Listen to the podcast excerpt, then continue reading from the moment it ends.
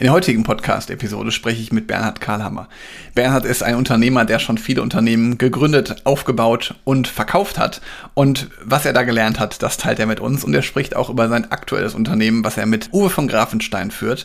Das Unternehmen heißt Geschichten, die verkaufen. Dort ist ein Podcast ebenfalls entstanden, wo ich auch schon mal zu Gast war. Also hört da gerne rein. Jetzt wünsche ich dir ganz viel Spaß mit dem Interview mit Bernhard und mir. Ich konnte eine Menge mitnehmen aus dem Gespräch und ich hoffe, du kannst das auch und du merkst vor allen Dingen auch, wie viel Spaß wir bei dem Interview Interview hatten. Ja, und deswegen wünsche ich dir auch viel Spaß dabei. Los geht's nach dem Intro.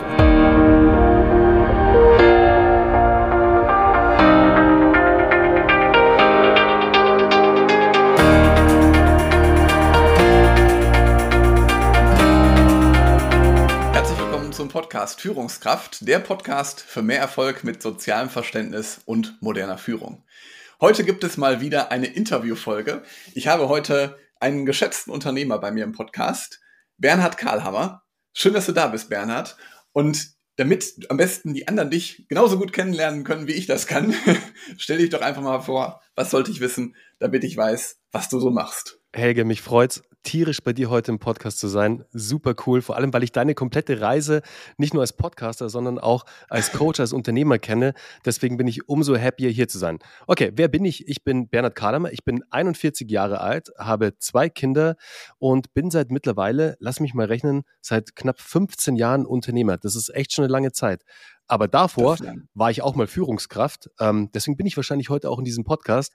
Ähm, ist schon eine Zeit her, aber ich war beim deutschen Sportfernsehen damals, bevor es zu Sport 1 umbenannt wurde und war da Teil der Geschäftsführung und habe damals in 2008, 2009 die komplette Social Media Abteilung aufgebaut. Ich habe das Rebranding von DSF zu Sport 1 mitbegleitet und ich habe sehr lange Zeit unter dem damaligen CEO, unter Oliver Reichert gearbeitet, der heute CEO von Birkenstock ist und Birkenstock Birkenstock gerade an die Börse gebracht hat. Genau.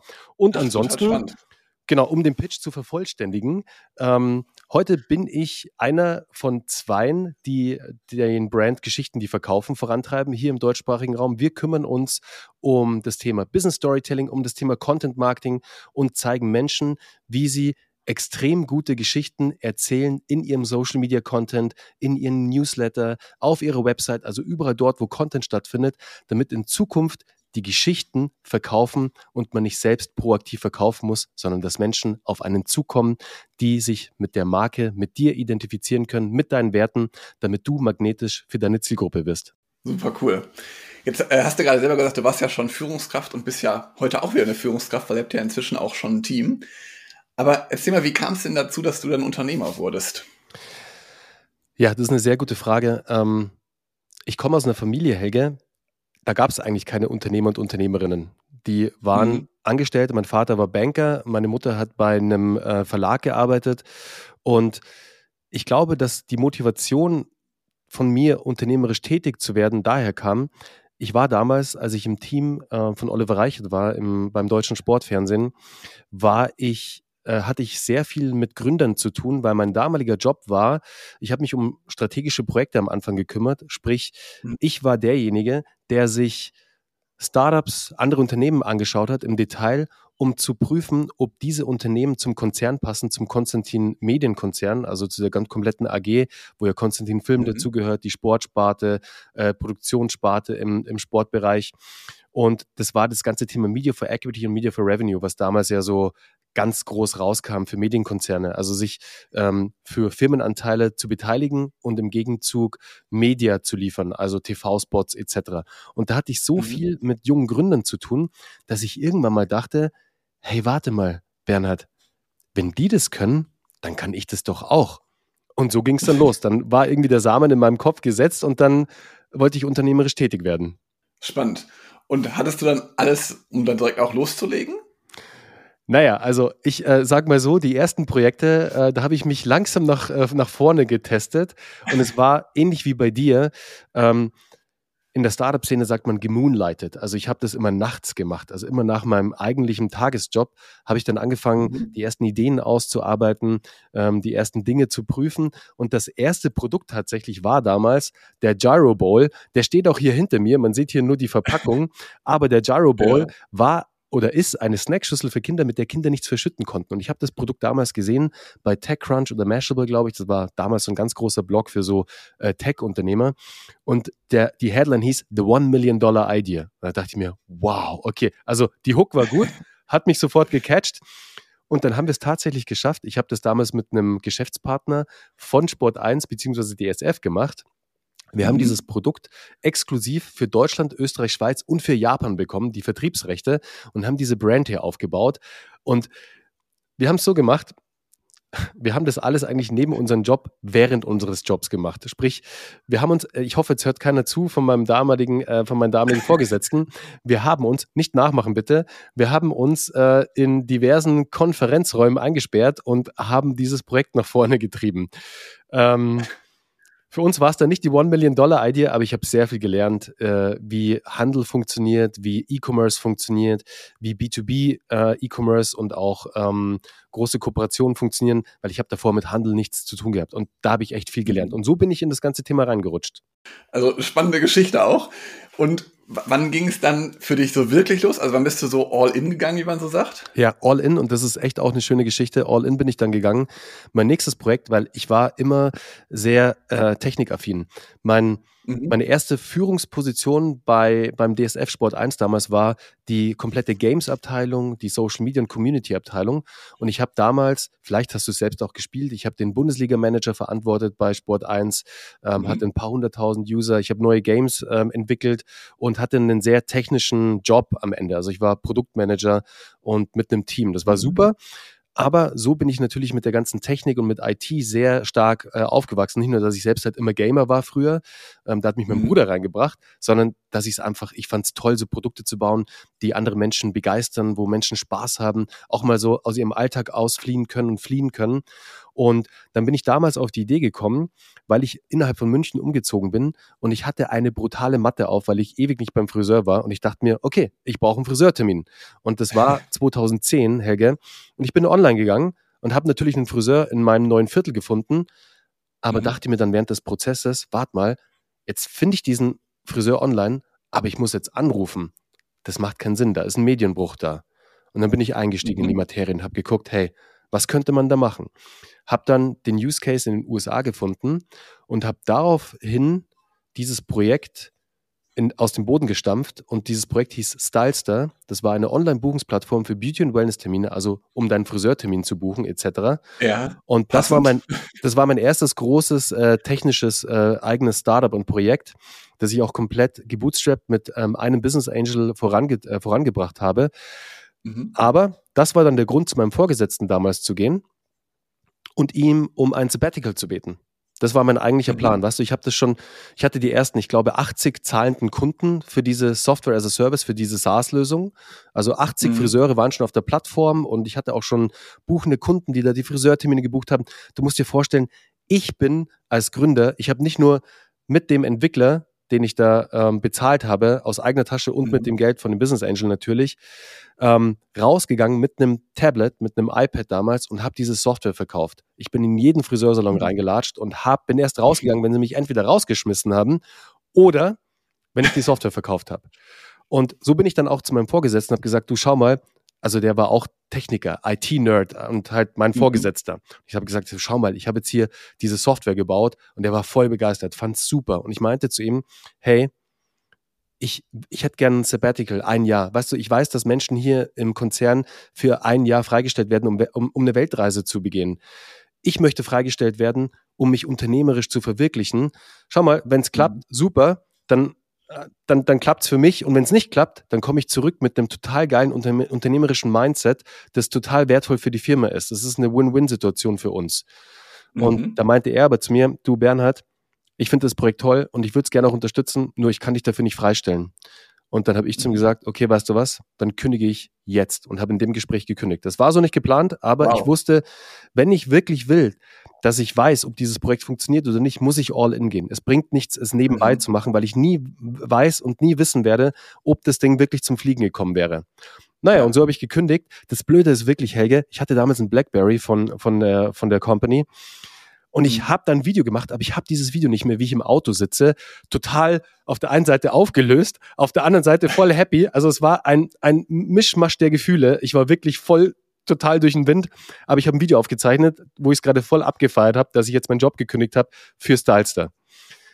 Naja, äh, long story short, Stylester sollte dann nicht der Erfolg werden, den ich mir erhofft habe. Ich habe viel Geld verbrannt, viel Zeit verbrannt aber das Problem war damals, dass die Zielgruppe, die Friseure, die Nagelstudios etc., die waren noch nicht mhm. so weit, um wirklich eine Software in ihrem täglichen Leben als Handwerker, was sie am Ende ja sind, nicht böse gemeint, äh, überhaupt nicht, aber sie sind halt Handwerker, zu implementieren. Ja. Du, die waren froh, wenn die ihre Facebook-Seite damals irgendwie bedient haben oder eine Website halbwegs.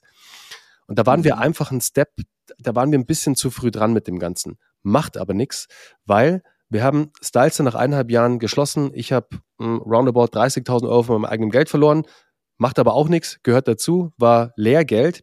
Aber aus der Idee der Buchungsplattform ist die nächste Idee entstanden. Und wir saßen wortwörtlich äh, ein oder zwei Tage später wieder beim Notar und haben die neue Firma gegründet, die dann sehr erfolgreich werden sollte, und zwar die Firma Kinoheld, wo wir Online- und Mobile-Ticketing für Kinos gemacht haben, also die Software dafür. Und ja. Diese Firma sollte dann in zwei Jahren, in unter zwei Jahren zum deutschen Marktführer werden. Und ein paar Jahre später haben wir einen ähm, Exit gemacht und die Firma an den zweitgrößten Tickethändler der Welt, an CTS Eventim, verkauft. Also es ist ein Riesenerfolg und es zeigt vor allen Dingen auch, dass der Fokus total wichtig ist, dass man sich also auf eine Sache konzentriert und das dann halt auch vielleicht nicht beim ersten Mal, aber dass es halt irgendwann funktionieren wird. Genau. Jetzt bist du schon seit 15 Jahren Unternehmer, Führungskraft. Was musstest du jetzt bisher so lernen auf dem Weg dahin, wo du heute stehst? Das waren, das waren so viele Learnings. Also ich glaube, die kann man ganz schlecht in Worte fassen, Helge, weil da so viel dazugehört. Es hat so viel wirklich hinfallen und wieder aufstehen dazu gehört. Aber mhm. was ich gelernt habe und was jetzt eigentlich die eine der wichtigsten Eigenschaften nicht nur von mir, sondern auch von Uwe ist und wir deshalb auch so ein tolles Team versammeln konnten. Wir haben eine mhm. unglaubliche Wertschätzung gegenüber den Menschen. Diese Wertschätzung haben wir nicht nur bei Geschichten, die verkaufen und Strategien, die skalieren, bei unseren Training und bei unseren Fort- und Weiterbildungen, die wir machen für mhm. unsere Teilnehmer und Teilnehmerinnen, sondern natürlich auch für unser Team. Und das ist uns extrem wichtig, weil wir wollen natürlich die besten, die besten ähm, äh, anziehen zu unserer Marke, dass die für uns arbeiten, mit ja. uns arbeiten den Menschen Perspektiven aufzuzeigen, Entwicklungschancen und sich die Zeit nehmen, vor allem diese Menschen dann weiterzuentwickeln. Nicht so ein ähm, so ein, so ein easy peasy Feedback-Gespräch, wie man es vielleicht von früher kennt, so wie ich es noch kenne, wo man eine halbe Stunde mit seinem Vorgesetzten mal einmal im Quartal zusammensaß und dann Feedback bekommen hat und sich dachte, ja, okay, äh, ist ja ganz nett, aber gebracht hat es mir jetzt nicht wirklich was, sondern wirklich ja. tief einzutauchen, zu mentoren. Das, was du in deinen Coachings machst, Helge, das, was wir tagtäglich bei Geschichten, die verkaufen machen, das mhm. machen wir auch mit unseren Mitarbeitern, weil wir wollen ja, dass sie zu ihrem Besten performen. Und dafür müssen wir zu unserem Besten performen und enablen. Also enablen ist bei ja. uns extrem wichtig, Menschen auf die nächste Stufe zu bringen und sie zu supporten, damit sie sich wirklich zur besten Version ihrer selbst entwickeln. Ja, super, finde ich, finde ich total klasse. Vor allen Dingen auch den Menschen so zu sehen, weil ich glaube, das passiert dann nämlich genau, dass du andere enablest dazu, dass sie noch besser werden. Total. Gibt es irgendwas, wo du sagen würdest, boah, wenn ich jetzt mal so daran zurückdenke, du hast jetzt gerade schon ja so ein paar Stolpersteine auch äh, genannt. Was war so der schwerste Moment für dich, rückblickend betrachtet? Ähm, ein schwerer Moment war tatsächlich für mich, ähm, als wir Kinoheld verkauft haben. Und das mhm. ist oft so ein Nordstern, so ein North Star, weißt du, so dieses große Ziel von Gründern. Oh, ich will meinen Exit mhm. machen. Das ist toll, ja. wenn du das auf deiner Bucketlist stehen hast. Das ist super. Das große Problem mhm. ist nur, was kommt danach? Und das hat mich in ein extremes Loch gerissen. Erst dachte ich natürlich, hey, ich habe dann alle Zeit der Welt und ich gehe liebend gern Wellenreiten, also surfen. Das Problem ist nur, das machst du dann zwei Wochen und dann denkst du dir, hm, so, das ist ja ganz nett, aber was mache ich jetzt? Und ja. um dann ein nächstes Projekt zu finden, und so sind wir Menschen halt leider, wir wollen ja mindestens an dem Erfolg von damals anknüpfen. Und das ist dann gar nicht so leicht. Das hat dann wirklich nochmal ja. Zwei, drei Projekte gebraucht, bis ich dann heute mit Uwe zu Geschichten, die verkaufen gekommen bin. In der Zeit habe ich nochmal, also ich war viel in der Beratung dann tätig. Erstmal, klar, das machen ja ganz viele Gründer, die einen Exit gemacht haben. Und dann, ich habe für BCG gearbeitet, also für die Boston Consulting Group. Ich war Berater mhm. der Berater sozusagen ähm, auf verschiedenen Projekten, habe für Daimler äh, gearbeitet im Bereich Carsharing. Ähm, kennt man auch das, ähm, was ich da gemacht habe. Also nutzen ganz viele Menschen ähm, immer im Bereich Business Development, aber es hat mich nicht erfüllt. Und dann ja. kamen ein paar Projekte, die aber nie an diesen Erfolg anknüpfen konnten, bis eben heute mit Geschichten, die verkaufen, wo wir wirklich eben enablen dürfen. Wir dürfen tagtäglich enablen, tagtäglich Menschen in eine noch bessere Position bringen mit ihrem eigenen Unternehmen oder sie als Führungskraft, als Selbstständige. Und das ist so wahnsinnig erfüllend. Also da kommt nichts hin, Helge. Ich sag's dir, da kommt nichts mhm. hin, was ich jemals gemacht habe was man da an Feedback bekommt, an Wertschätzung von den Menschen, das ist unbezahlbar. Das ist wirklich so, ja. wenn man so von dem großen Why spricht, hier Simon Sinek und so, dann ist das, glaube ich, mhm. mein großes Why, das ich äh, gefunden habe über Umwege. Aber ähm, ich bin heilfroh, dass ich den Uwe getroffen habe, dass wir damals connected worden sind über unsere Podcasts, by the way. Hätten wir damals beide Ach, cool. nicht einen Podcast gehabt, hätten wir uns nie kennengelernt, obwohl wir in der gleichen Stadt leben, sehr ähnliche Werdegänge haben, aber wir hätten uns nie getroffen. Und über unsere Podcasts haben wir uns kennengelernt. Über unsere Podcasts haben wir ein Business gegründet, haben einen gemeinsamen Podcast gestartet und durften mittlerweile knapp 1000 Menschen bei Geschichten, die verkaufen, helfen, einfach perfekte Geschichten zu erzählen, geiles Business Storytelling zu machen und richtig guten Content daraus zu bringen. Toll. Wie hat sich denn seitdem dein Leben verändert, seitdem du jetzt mit Uwe unterwegs bist? Wow, also ich muss sagen, ich hatte früher war ein extremer Druck so mhm. als Gründer, der, man macht sich selbst auch diesen Druck.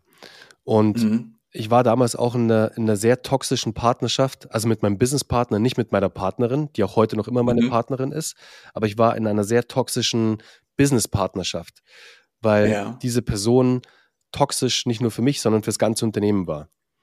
Mhm. Ähm, ich nenne jetzt hier keine Namen, aber das war für mich schon sehr, also es hat mich emotional sehr belastet mhm. weil diese Person auch keine gute Führungskraft war. Überhaupt nicht. Der hat das auch nie gelernt. Mhm. Weißt du, der war von immer unternehmerisch tätig, von, also sein, sein erster Job war quasi ein eigenes Unternehmen und hat das, glaube ich, auch von zu Hause ja. aus so gelernt. Aber das war nicht mein Führungsstil. Das war auch nicht der Führungsstil, den diese Firma gebraucht hat. Mhm. Und da wusste ich, ähnlich wie man es vielleicht heute als Eltern sieht, wie man vielleicht selbst aufgewachsen ist, wie die eigenen Eltern einerzogen haben oder was man in seinem Umfeld gesehen hat, wo man weiß, ah, okay, so mache ich es nicht. Mhm. Und das habe ich eben in dieser Business-Partnerschaft gelernt, wie ich es nicht mache. Ich wusste, ich werde es komplett anders machen in meiner nächsten Firma. Und das habe ich dann auch gemacht und mit Uwe jemanden getroffen, der genau dieses gleiche Wertesystem hat, wie man mit Menschen umgeht, wie man Menschen behandelt. Und das ist einfach extrem erfüllend, weißt du, dass du einen Job hast, dass du eine Führungskraft mhm. sein kannst und darfst, die nicht dauernd dieser harte Hund sein muss und halt hier auf eine toxische ähm, Unternehmenskultur vorantreibt, noch anpreist, sondern halt nahbar ist, die da ist für die Mitarbeiter, die hilft, die immer da ist, die einfach immer ein offenes Ohr hat. Und da ist Uwe eben ganz genauso. Und das hat sich, glaube ich, das war so der größte, die größte Veränderung, in den mhm. letzten Jahren bei mir, weil das natürlich auch extreme Auswirkungen auf mich als Person hat und ja. auch auf meine Familie. Also das hat sehr viel Druck und sehr viel Negatives aus meinem Leben herausgenommen. Deswegen bin ich heilfroh, dass sich das in meinem Leben verändert hat, absolut zum Positiven. Schön. Das sind ja auch, also ist ja auch, das macht ja auch vieles einfacher. Und wie du schon gerade gesagt hast, solche Business-Beziehungen gehen auch gleichzeitig ins Privatleben über. Das heißt, da merkt man das halt auch, dass halt auch im privaten Umfeld dann beispielsweise Dinge dort passieren, die eigentlich damit nichts zu tun haben, aber du merkst trotzdem die Auswirkungen. Absolut. Und zwar extrem. Also das kennt jede Führungskraft, ähm, jeder, jede Zuhörerin und Zuhörer bei dir. Wenn du nimmst natürlich immer alles, was im Business passiert oder im Unternehmen, das nimmst du natürlich mit, Hause, mit nach Hause. So einfach kann man ja nicht ja. abschalten und das trennen. Also wer das kann von euch, äh, wirklich, äh, da habe ich ganz großen Respekt. Ich kann es nicht. Sowas nimmst du natürlich mit und das hat dann Auswirkungen auf deine Beziehung mit deinem Partner, mit deiner Partnerin, mit deinen Kindern.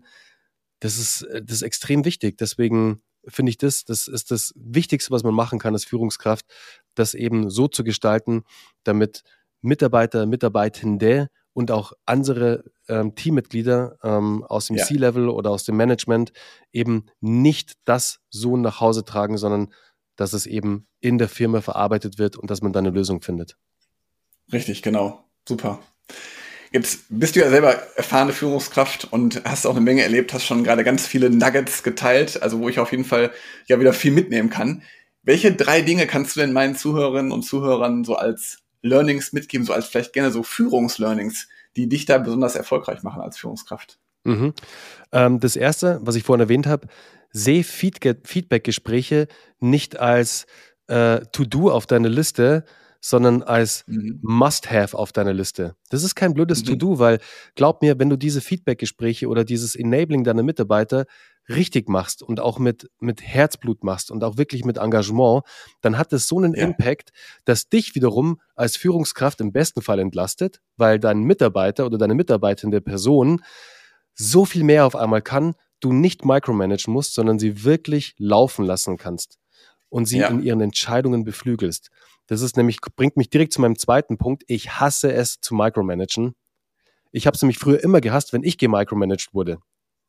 Und deswegen war das auch ein Thema, das ich nie machen will. Deswegen die Menschen, die wir in unserem Team suchen, die müssen so, also nicht von Anfang an, wir entwickeln sie natürlich dorthin, aber im besten Falle bringen sie halt schon dieses Mindset mit, dass sie halt Projekte ownen. Ownership mhm. über ähm, Projekte. Da gibt es ein super geiles Buch, das heißt Extreme Ownership. Es wurde von zwei Navy SEALs geschrieben. Ich höre gerade das Hörbuch, das ist ein absoluter Tipp. Also, wie es wirklich darum mhm. geht, Projekte zu deinem Projekt zu machen. Und das erwarte ich von Mitarbeitern, aber dahin musst du sie erstmal entwickeln. Deswegen kein Micromanagen, ja. sondern Freiraum geben und Umsetzungs-Enabling am Ende. Mhm. Und das ja. dritte, ganz wichtig, eine harmonische Beziehung, und das soll sich jetzt gar nicht esoterisch oder sonst wie anhören, ist nicht alles Liebe und ähm, hier Butterflies, aber mit einer harmonischen Beziehung meine ich eine Beziehung auf Augenhöhe, nicht herabschauend, sondern ein Mentor ist immer jemanden, dem man in die Augen schauen kann. Natürlich schaust du hoch mhm. zu ihm, aber die Person schaut zu dir hoch. Du schaust nie auf die Person runter. Du versuchst die Person ja. immer, du versuchst sie auf Augenhöhe zu begegnen, von dir aus aber natürlich bekommst du es gespiegelt, dass die Person zu dir hochschaut und natürlich von dir ähm, Tipps und deine Erfahrungen möchte. Aber das Wichtige ist, schau nie auf die Person herab, sondern schau ihnen in die Augen. Ja, das finde ich ist ein äh, schöner Satz, der die drei Learnings sehr schön beendet, weil das macht halt auch super viel einfacher, wenn du mit Leuten einfach in die Augen schaust, kannst du ihnen auch viel einfacher ja, auch mal Kritik äußern oder auch mal ein kritisches Gespräch führen, was dann nicht direkt dazu führt, dass irgendwie das Vertrauensverhältnis ähm, verletzt ist, sondern das führt, wie du schon gerade gesagt hast, einfach zu einer Weiterentwicklung. Ja, ganz genau. Cool. Jetzt hast du ja gerade schon gesagt, äh, Bernhard, bei Geschichten, die verkaufen, äh, habt ihr einen eigenen Podcast. Den werde ich auf jeden Fall hier auch den Show Notes verlinken. Wo können Interessierte dich denn sonst noch erreichen? Also meine ähm, Lieblingsplattform ist äh, tatsächlich LinkedIn auch. Ähm, auf LinkedIn bin ich sehr aktiv, aber ansonsten natürlich auch auf allen anderen Plattformen, auf Instagram, auf TikTok, immer mit meinem Klarnamen Bernhard Kahlemer. Da findest du mich eigentlich überall. Und ansonsten hör auf jeden Fall mal in unserem Podcast Geschichten, die verkaufen rein. Den findest du auf allen gängigen Podcast-Plattformen. Da lernst du Uwe und mich eigentlich am allerbesten kennen und lernst vor allem viel über unser Unternehmen kennen, das, was wir tun und auch Menschen, die in unserem Umfeld sind, wie Helge zum Beispiel. Ja, wunderbar. Äh, also kann ich nur bestätigen, äh, ich, äh, der Podcast ist wirklich ein, ein toller Genuss. Jeden Mittwoch, jeden Sonntag bringt ihr auch eine Podcast-Folge raus, genauso wie ich hier. Und also hört da unbedingt rein. Lasst gerne auch ein Abo für den Podcast Geschichten, die verkaufen da. Und natürlich auch für meinen Podcast hier. Wenn du also das erste Mal zuhörst, dann unterstütze uns gerne mit einem Abo und natürlich herzlich gerne auch einer Bewertung. Und wenn du jemanden kennst, für den diese Folge hier mit Bernhard und mir besonders interessant ist, dann leite sie ihm doch direkt weiter und helfe ihm damit weiter. Bernhard, vielen lieben Dank, dass du hier warst. Es war mir eine Ehre, dich hier in meinem Podcast zu haben und vielen Dank. Es hat mir sehr großen Spaß gemacht, Helge. Vielen lieben Dank für die Einladung. Bis bald. Ciao. Ciao.